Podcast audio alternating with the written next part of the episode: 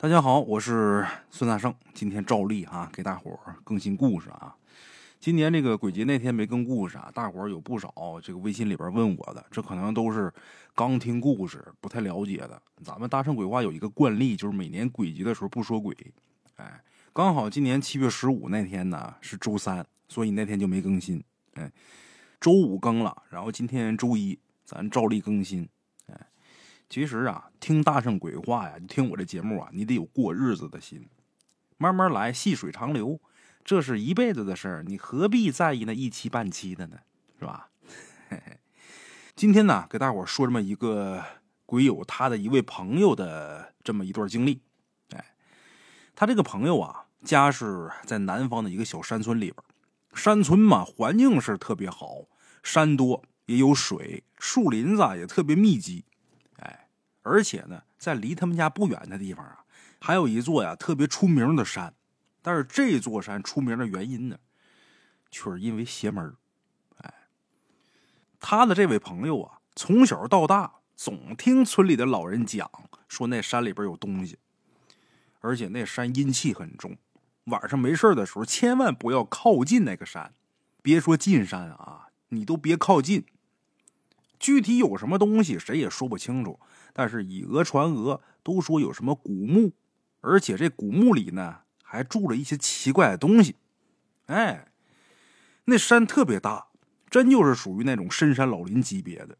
人进去手机都没信号，就算是长期生活在附近的居民，也不敢轻易的进这大山的深处，很容易就迷路了。哎，除此之外啊，这座山呢有一大片山坡，这山坡上面全都是坟墓，附近几个村的老人去世呢，都往那儿埋。有附近的村民上山砍柴的时候呢。就曾经碰见过死去的老人，俩人还聊天呢。等聊完天之后，眼看着天色渐晚，老人呢又邀请这村民呢去家里边吃饭。他心里边没有防备，就跟着去了。吃完饭，这村民想回去，老人说：“现在呀，天晚了，你千万别走了啊，等天亮你再回去。”那村民也没想什么，就在老人家住下了。可他等到天亮醒过来的时候，发现自己呀躺在一个坟堆子旁边。所以不管怎么说。这座山里边处处透着诡异。白天看上去这山跟别的山一样，也没什么区别，安安静静的，也有小动物，也有鸟，也有花，看着特别祥和。也不是那种说山上草木都不长啊，也没有什么飞禽走兽，看着就特别恐怖，特别没有生气那种，也不是。哎，它都有。但是，一到了晚上，只要过了晚上八点，你再看这山就不一样了，这山变得特别热闹。而且远远的看这山上啊，就跟逢大吉一样，还有灯光呢。除此之外啊，有的村民上山采药，稍微回来晚一点曾经就在这个山里边听过有人唱大戏，而且听那个声音唱戏的好像是个女的，听这声音特别好听。当时那个村民呢就被这个唱戏的声音给吸引了，想过去看看。但是呢，冷静一想，这天都黑了，谁在山里边唱啊？还唱京剧？一想就明白了，别看了，这算是逃过一劫。还有那调皮的小孩几个人一起到这山脚下去玩，玩到天黑了，该回家了。结果有个小孩没回来，一问在一起玩这些孩子，有个带头就说啊，在山脚玩没意思，到山上跑一圈，等到黄昏的时候才发现少一个。那丢孩子是大事啊！一整个村子人上山去找，没有，找不着。去派出所去报案，警察也没办法。那么大一座山，怎么找？到了到最后也没查出个所以然来。哎，如果说小孩丢是意外，那成年人总不应该出事吧？可事实上，每年都有成年人上山挖草药，到了晚上回不来的。听到这儿，大家伙可能会觉得啊，那人在山里边是不是迷了路了，或者说不小心掉悬崖下边摔死了呀？毕竟那么大一座山啊，什么情况都有可能发生。咱们鬼友的这位朋友，他从小生活在这地方，他也是这么想的。但是每年都有人失踪，几年下来，失踪的人数呢非常可观。那咱说事出反常必有妖，根据老人的说法，这山里边肯定是有一些不寻常的地方。哎，所以最后大家伙总结经验：如果说上山去砍柴，就在山脚下附近找个地方砍，千万不要说进山里边，更不要进深山。你要想采药的话，几个人一起。就算是碰见什么意外，能有个照应。就连清明，你进山得上坟，得烧香吧？大家伙一块去，挑中午阳光最大、最毒的时候，十几个男的拉帮结伙一起去。但是，男的能去，女的跟孩子不行。无论什么时候，你都别靠近这个山脚，更别说进山了。就这么防范了好几年，村里边确实是过了一段太平的日子，也没什么人失踪了。哎，挺好。可这个事儿吧，你防得了一时，你防不了一世，总有意外发生。就前些年呢，有一个妇女，这女的突然间疯了。其实到了这个年代，大家伙这个经济慢慢都好起来了，做饭呢都有电饭锅，都有电磁炉，最起码你有个嘎斯炉，对吧？做饭也不用烧柴火了，所以说用柴火的人呢就不多了。但是这女的呀，她家里边条件一般，她丈夫一直在外边打工。家里边还有老人跟小孩要照顾，老人常年生着病，经济压力比较大，所以平常这女的做饭的时候啊，能用柴火就用柴火。家里边也有电磁炉，哎，也有那嘎斯炉，但是你嘎斯用了了，你是不是得花钱去灌去？电磁炉一点，那电表是不是哇哇转呢？哎，舍不得，能用柴我就用柴火，柴火这玩意儿免费呀，反正能省点是点呗。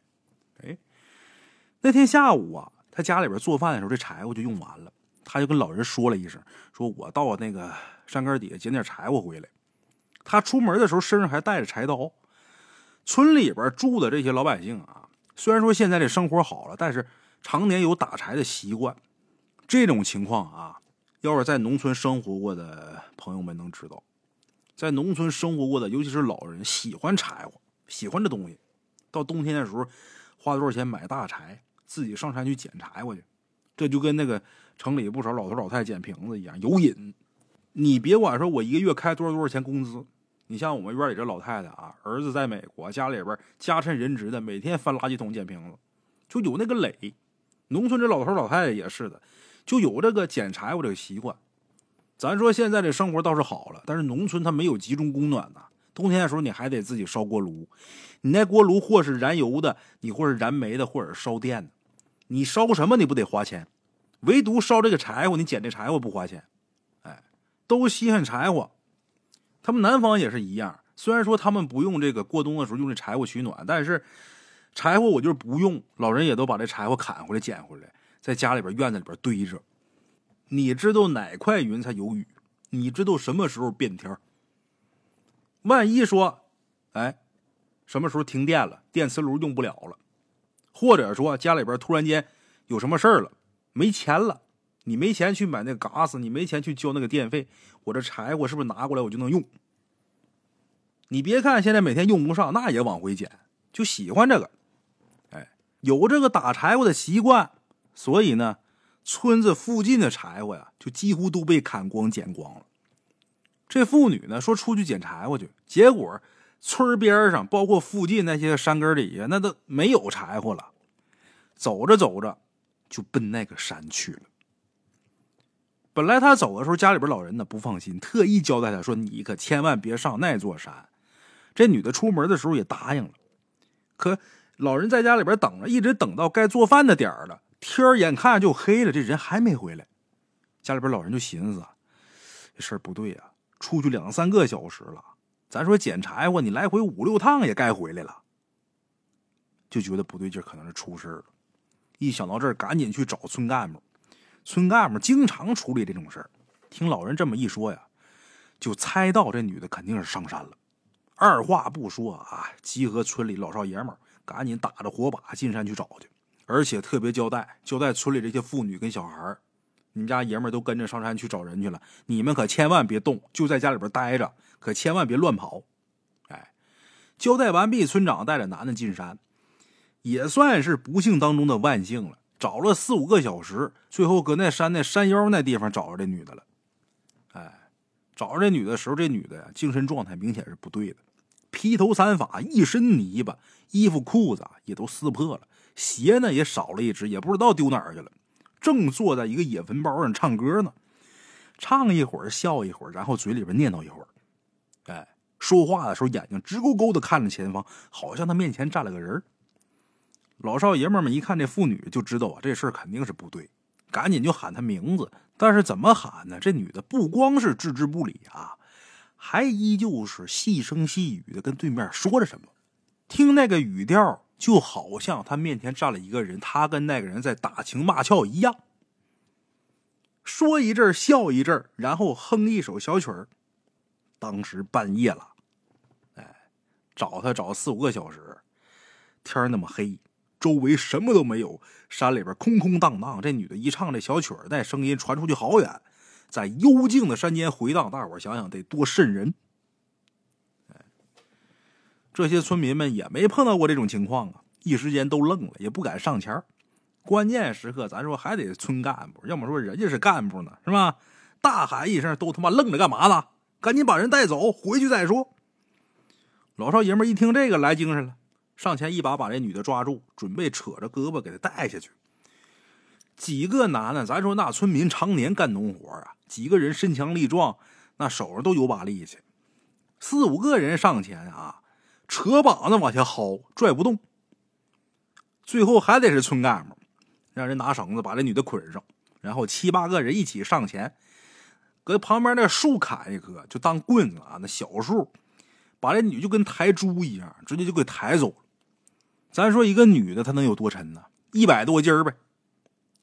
这一百多斤，七八个人抬，七八个壮劳力抬，从打这半山腰还没抬到这山脚下呢，就累得气喘吁吁。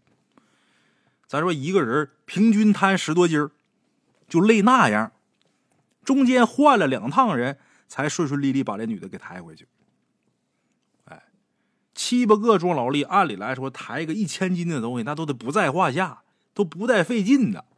哎，一人平均担一百多斤呗，在肩膀上扛着，人多不觉得累。结果这七八个人抬个一百多斤，累这样，可算是弄回来了。回到家了，回家之后呢，这女的倒是不唱曲儿了，曲儿是不唱了，但是还是念叨，没事就念叨，念叨几句，然后笑几声。哎紧接着第二天就开始发高烧，这高烧一连烧了好几天，老人也给吃了药了，烧倒是退了，但是啊，这神志啊还是不清楚。没事的时候就瞎念叨，念叨着念叨着就笑，然后嘴里边啊一里乌拉的，也不知道说的什么。哎，家里边爷们知道信的，赶紧从打外地回来，回来第一件事就是把媳妇带到医院去检查，看了一圈，什么毛病没有，大夫就劝他，就说呀。这病医院看不了，你到别地方去看看吧。人家大夫都这么说了，这爷们儿也不傻，赶紧去找了个神婆，就就近找了个神婆，让神婆给看。神婆看了之后说：“呀，幸亏呀，你们找的及时，也幸亏他带了一把柴刀在身边。如果再晚一点那就不是丢魂那么简单了，可能他这身子都得被那地方的东西给糟践了。”只要这身子被糟践了，那人就算是找回来也没用。哎，神婆说完话，就要了这女的的生辰八字，点上粗香，围这女的的身体走了七八圈，嘴里边念念有词，好像跟这女的在说什么。说完之后呢，神婆就交代他男人：“哎，神婆说，我得上山上走几次，把这女的魂给喊回来。不过呢，我不能单独上山，你得找几个人陪着我。”在正午的时候，咱们上山。男的说：“这事儿好办，啊，在村里边找了几个男的，每天正中午陪这神婆上山走一趟，连续上山上得有四五天，之后这女的才慢慢缓过来。好了之后，别人都问他说：‘你那天晚上在山上到底碰见什么了？’问这女的，这女的就是一个劲儿摇头，她不愿意说。哎，鬼友他朋友跟咱们鬼友说这事儿的时候，咱们鬼友就特别想到他们家这山上去看看。”但是他这朋友劝他说：“你千万别去。”咱们鬼友问他说：“为啥呀？”他这朋友告诉他：“他曾经也在这山上啊，经历了一件事儿。就算到现在已经过去十多年了，但是他对那件事还是心有余悸。”哎，咱再来说说这事儿啊。他这朋友经历这事儿的时候多大呢？十八九岁，高中刚毕业，成绩不大好，也没上大学。山里的孩子嘛，成绩不好。早早就谈对象了，他交的这个女朋友是哪儿的呢？县城的，两家呢也都知道，互相都认识。两家人觉得，既然开始交往了，那就把亲事定了吧。啊，等再过两年，孩子再长大一点，到了法定结婚年龄了，咱把事儿一办就得了呗。但是因为咱们鬼友这朋友啊，他是生活在村里边嘛，他这女朋友在县城里边，所以他俩见面不是太方便。定亲的时候，这小子顺便就在县城里边买了一辆小摩托车，他就想两个人想见面的时候，我骑这小摩托，嘟嘟嘟我就到县城去了。啊，虽然说是山里，但是骑这摩托用不了多长时间。如果要是走大路的话，差不多四五十分钟、一个小时也就到了。要走近路那更快了，二十多分钟就能到。但是走近路就得翻那座斜山。哎，话说有这么一天晚上，这俩人也不知道怎么的，俩人发着发着短信呢，就特别想见一面。大家伙过来人应该都知道，年轻人那种冲动，想见面立马就得见，别管是心理上还是生理上，用不着等。哎。打定主意，这小子换一身衣裳，骑着摩托车就出了门一路上那心情那个美呀，好的不得了。哎，冲动嘛，着急见面嘛，所以这小子做了个决定，不走大路，走小路，最少得省一半的时间，甚至省三分之二的时间。这种青春悸动，什么都挡不住。进山之后，那早就把老辈儿告诫的那些事儿抛之脑后了，一心想着县城的好妹妹呀。哎，路两边呼啸而过漆黑的林子，林子里边鬼哭狼嚎那声音，丝毫阻挡不了他前进的步伐。哎，可走着走着，在摩托车这车灯的照耀下，他就发现呐，前面林子边上站着一位身穿白裙、长发飘飘。背对着他站着的女的，这小子说啊，但凡那天荷尔蒙没分泌的那么猛、那么旺盛，没那么兴奋，他也会意识到这事儿不对。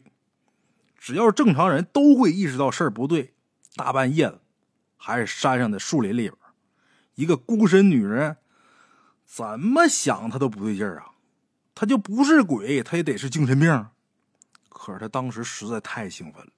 所以，当他看见这女的的身材以后啊，心里边就觉得这女的呀，体态轻盈，身姿曼妙。前面突不突他不知道，但是后边一看，绝对是一个翘啊。他按照经验来讲，身材这么好是吧？长得肯定也差不到哪儿去。所以好死不死的，他在快要接近这女的身边的时候啊，就吹了几声很俏皮的口哨。这女的明显听见他的口哨了，身子轻轻一颤，开始慢慢回头。因为他骑的是小摩托呀，这速度呢也不慢，所以在经过这女的身边的时候，这女的这身子还没转过来呢。不过就在他经过这女的身边的那一瞬间，大夏天啊，他就觉得特别凉。南方的夏天，大伙应该知道是什么感觉。那个季节，就算是在山里边，那也是闷死、热死个人啊。但是他这朋友当时没想那么多，他觉得可能是自己这摩托车开的快，这风吹着觉着冷，这正常。哎。开出去几米之后呢，也不知道是脑子短路还是怎么回事，他就想回头看看这女的长什么样。这可能但凡是正常人都有这想法。可他就这么一回头，他手里这摩托车差点没把持住，直接扔悬崖下边去。他就看了一眼，就记住这女的长什么样哎，确切的说啊，不是说长得什么高鼻梁、大眼睛，长得多么多么好看，长什么样呢？没脸。嘿，就脸这个位置模糊一片，也不是说之前讲的啊，什么脸是平的，什么没有，就跟拿铁刷子在脸上刷，把五官都刷没了，就剩下那皮肉麻麻赖赖那样，就那样。最主要，这女的不是站在路边，她是飘在路边，裙子下边没有脚。这哥们当时还以为自己看眼花了，故意把这摩托车这速度放慢。回头又看一眼，这第二眼，直接魂都快吓飞了。不知道什么时候，这女的已经在他这个摩托车后边了，就感觉一抬脚就能坐他的车上。这哥们当时就疯了，这女的怎么悄无声息的从打十几二十米远的地方，瞬间就到他身后了？手上一搂着油门，赶紧跑，好死不死啊！手上一使劲，好好的车突然间熄火了，怎么都打不着。那咱说当时什么感觉呀？他说当时大脑一片空白，缓了好一会儿才缓过来。缓过来之后啊，就明显感觉自己后背一片冰冷，想回头看一眼，但是没那胆儿。说实在的，尿都快吓出来了，全身全是汗，一身冷汗呢。缓过来之后，脑子里边就一个念头：赶紧跑。特别想回头看看那女的到底坐没坐到他的摩托车的后座上，但是忍住了，不敢看，咬着牙，闭着眼睛，不停的拧着摩托车钥匙。多次尝试以后，这摩托车啊，到底是打着了。那一刻，他觉得老天爷还是没放弃我，直接油门拧到底，这小摩托一路飞奔。本来二十多分钟的路程，十分钟就干到了。到了女朋友家这宿舍楼下，摩托车的钥匙都没拔，直接跑到二楼，砰砰砰敲门，全程都没敢回头。进屋之后，他女朋友问他一句：“你脸怎么这么白呀？”这哥们一点都没犹豫，直接躺床上钻被窝里边。拿着被把自己给捂得死死的，然后告诉他女朋友赶紧关门。他女朋友奇怪啊问他：“你怎么了？”哎，过了好一会儿才缓过来。然后他让他女朋友说：“你到猫眼那看看外面有没有人。”他女朋友虽然说奇怪，但还是跑到猫眼那地方往外瞅了瞅，说：“外边没有啊，没什么人呢。你到底碰见什么事怎怎么你惹上仇家了？”他想了想，他觉得今天晚上碰见这事太诡异了。把自己都吓这样，他也没敢把这事跟他女朋友说，说出来他女朋友不得更害怕吗？一想到这儿啊，他就跟他女朋友啊扯一些有的没的，就把这事儿打岔就给打过去了。然后呢，就吃了点东西，这时候这心情才逐渐的、慢慢的平静下来。平静下来之后，到这屋里，从打进屋到心情平静下来，得有将近一个小时。这时候才想起来，摩托车那钥匙还没拔下来呢。一想这时候了。估计那鬼应该走了，就想下楼去把这摩托车钥匙拔了。正好他这女朋友也说呀，二楼这马桶坏了，不能冲水，他要到一楼去上厕所。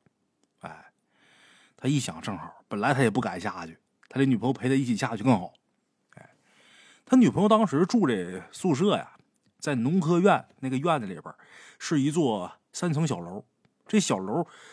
这楼梯上去呢，是左边四间，右边四间，在这个楼道尽头啊，一边是男厕，一边是女厕，几个人共用的啊。但是那个时候这个厕所啊经常坏，特别是夏天，厕所一坏啊，里边的东西也冲不掉，那味儿特别重。二楼厕所坏了，下一楼上厕所，一楼的厕所跟二楼那格局是一样的。哎，他女朋友去上厕所，他顺便把这摩托车钥匙取了，然后呢站那个楼梯口那儿等他女朋友。把这钥匙拔完，就在那等，等了好一会儿，也不见他这女朋友出来。他担心他的女朋友是不是有什么问题，就跑到这厕所外边喊，喊了几声之后啊，里边一点回应没有。那能不担心吗？开始担心，管不了那么多了，推开女厕所的门进去了。进了厕所之后啊，发现厕所里边没灯，黑咕隆咚的。喊了几声他女朋友名字，女朋友还是没回应。这时候他觉得这事儿严重了，就把这个厕所隔间的门呐。一个一个都给推开了，推到最后那个隔间，他发现他女朋友一脸苍白，在地上蹲着，这身子不停的发抖。一看他女朋友这样，那准知道事儿不对呀，伸手想把他女朋友扶起来，但他拿手刚碰到他女朋友这胳膊，他这女朋友就歇斯底里的大喊大叫啊！他赶紧蹲下来搂着他女朋友安慰啊。他女朋友看清楚是他，这才撕心裂肺的连哭带嚎的。他赶紧问怎么回事啊？他这女朋友跟他说：“他刚进来，刚蹲下，还没开始呢，他就感觉这厕所里边进了个人。按照正常情况，一个人进了厕所，首先是不是得把这隔间的门打开，然后进去才开始脱裤子？这正常流程吧？可这人进来之后啊，没进旁边隔间，在厕所里边走来走去，好像在找什么东西。过了一会儿之后呢，就在他隔间的门外，就听这脚步声站住了。”当时他女朋友还以为呢，是他这男朋友进来了呢，想跟他恶作剧。可这喊了几声他这男朋友的名字啊，他这男朋友没回应。与此同时，厕所里边的灯啪的一声就灭了。哎，他这厕所里的灯不是那种声控的，就是打开了就一直常亮了，突然间就灭了。厕所灯灭掉的那一瞬间，他吓一跳，明显能感觉到啊，就灯灭那一瞬间，厕所里边的温度好像都降了一点。哎，他这时候就犹豫，我要不要出去？因为他这会儿刚蹲下，还没开始呢嘛，是吧？就想要出去。正犹豫的时候，他就觉得天花板上有东西往下滴的，哎，有液体。伸手这一摸，头顶上黏糊糊的。正奇怪呢，想抬头往上看，他觉得脸上一凉，又一滴溜东西滴脸上。拿手一摸，还是黏糊糊的，一闻带点腥味儿。感觉出不对劲，抬头往上一看，这隔断上面好像伸进来一个人的脑袋，大长头发，头发垂下来，似乎在盯着他看。她当时还以为是她这个男朋友跟她搞恶作剧呢，虽然说一时也没闹明白啊，为什么她男朋友是大长头发，但是她还以为是她这个对象跟她俩开玩笑，喊：“你别吓我啊！你再吓我，我生气了啊！”不管怎么喊，隔断上面那人不为所动，还是那么盯着他。这时候他终于明白过来了，这隔断上面啊，不是她男朋友，应该是另一个人。正准备大声叫她男朋友名字的时候，院子里边嘎吱一声进了一辆车，拐弯的时候这灯光一闪，就照到这个厕所里边。在车灯照进来的那一瞬间，他看清楚了。隔间上面这人这模样啊，长长的头发之间夹着一张血肉模糊的脸，这脸好像被人家摁地上狠狠的给摩擦了多少遍，把五官都磨平了一样，光剩下没有眼皮、惨白的眼珠，那眼睛一眨不眨的盯着他，那是眨不了啊，眼皮都没有了。一看见这个，大脑一片空白，身上发冷，腿一软，一屁股坐坑里边。好在他还没开始呢，坑里边还算是干净。想叫这会儿都叫不出来，吓傻了。直到她的男朋友进来的那一瞬间，那脸还一直在这个隔间上面趴着呢。他女朋友跟他描述完，描述这一段好长时间，描述完，把咱们鬼友吓得浑身直哆嗦，浑身觉着直凉。他本来之前已经吓破胆了，这会儿他女朋友出这么个事儿，他能不害怕吗？不敢在这儿继续待着了，半扶半抱他的女朋友出了厕所。出厕所本来打算上一楼，可他们刚到楼梯那儿的时候，身后他那摩托车突然间响了，什么的？摩托车那个报警那声音，滴滴滴滴滴那声音，就好像有人一屁股坐车上了一样。他就赶紧去摁那车钥匙，怎么摁都没用，那摩托车还是响个不停啊。他知道，应该是他路上碰见那女的还没走，没敢犹豫，赶紧拽着他女朋友上楼，进了他女朋友这宿舍，来到窗户边偷偷往外看，就看在院子里边这灯的掩映下，摩托车后边坐了一个女的。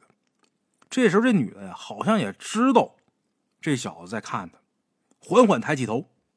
往他这看，这小子，这女的这一看，吓得浑身一激灵，蹲窗户下边，不敢往出瞅了，又摁几下车这控制键，那报警那声音呐，可算是停下来了。听到这声音停了，他也不敢再看了，赶紧又检查一遍门锁，之后确定门锁好了，赶紧上床。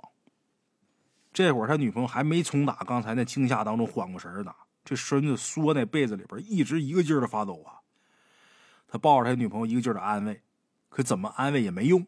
他那女朋友就说啊，那人在窗户外边站着盯着他呢。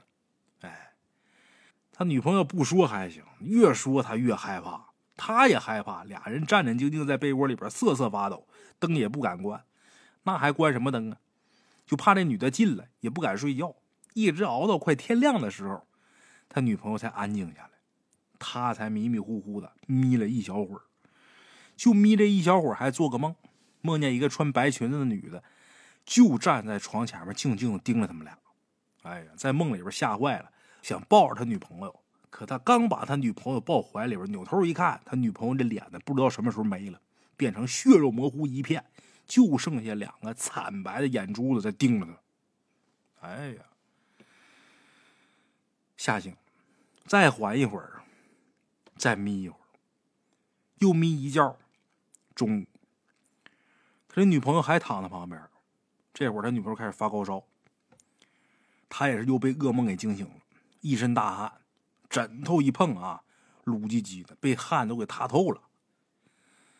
那咱说这事儿发展到这一步了，那也不能隐瞒了，赶紧打电话，把这个整件事情的经过跟家里人说一遍。家人也害怕的不得了，哎，医院也去了，也找了神婆来做法了。这神婆来了之后啊，知道这事情的原委以后，告诉他们家人说：“这回呀，你们家孩子碰见这东西特别可怕，怨气非常重，所以呢，做法程序特别复杂。”家人一听神婆这说法，说：“那明白你什么意思？嗯，做法复杂的话，那咱就多给钱呗，只要把俩孩子给治好就行。”得。神婆收钱办事前后折腾了一个多星期，又上山去好几次，终于是把这事给解决了。不过那段时间里边啊，就这小子跟他女朋友每天晚上还都是做噩梦，梦里边还都是那个穿白衣服那女的在半空中飘着，没脸。哎，就算是治好了那噩梦啊，之后也持续了挺长时间。但是治好了以后，他那梦就看不见脸了，光能看见那女的。前前后后，陆陆续续过了得有差不多一个月，这俩人呢才算是彻底好了。好了之后呢，他那摩托车也不敢骑了，直接就把这车卖了。人家问他为什么卖车呀，也没多什么，他说骑够了，嗯，卖了。这事儿距离现在得有十多年了。虽然说这事儿已经过去十多年，但是每回提起这事儿的时候，这小子还是心有余悸。就跟这事儿昨天刚发生一样，真是给吓破胆了，这辈子也忘不了。好了哈，这是咱们今天这故事。听大圣的故事啊，你得抱着过日子的心态，哎，细水长流，慢慢来。就像前面我说的哈，一辈子的事儿。哎，得，今儿先到这儿，咱们下期见。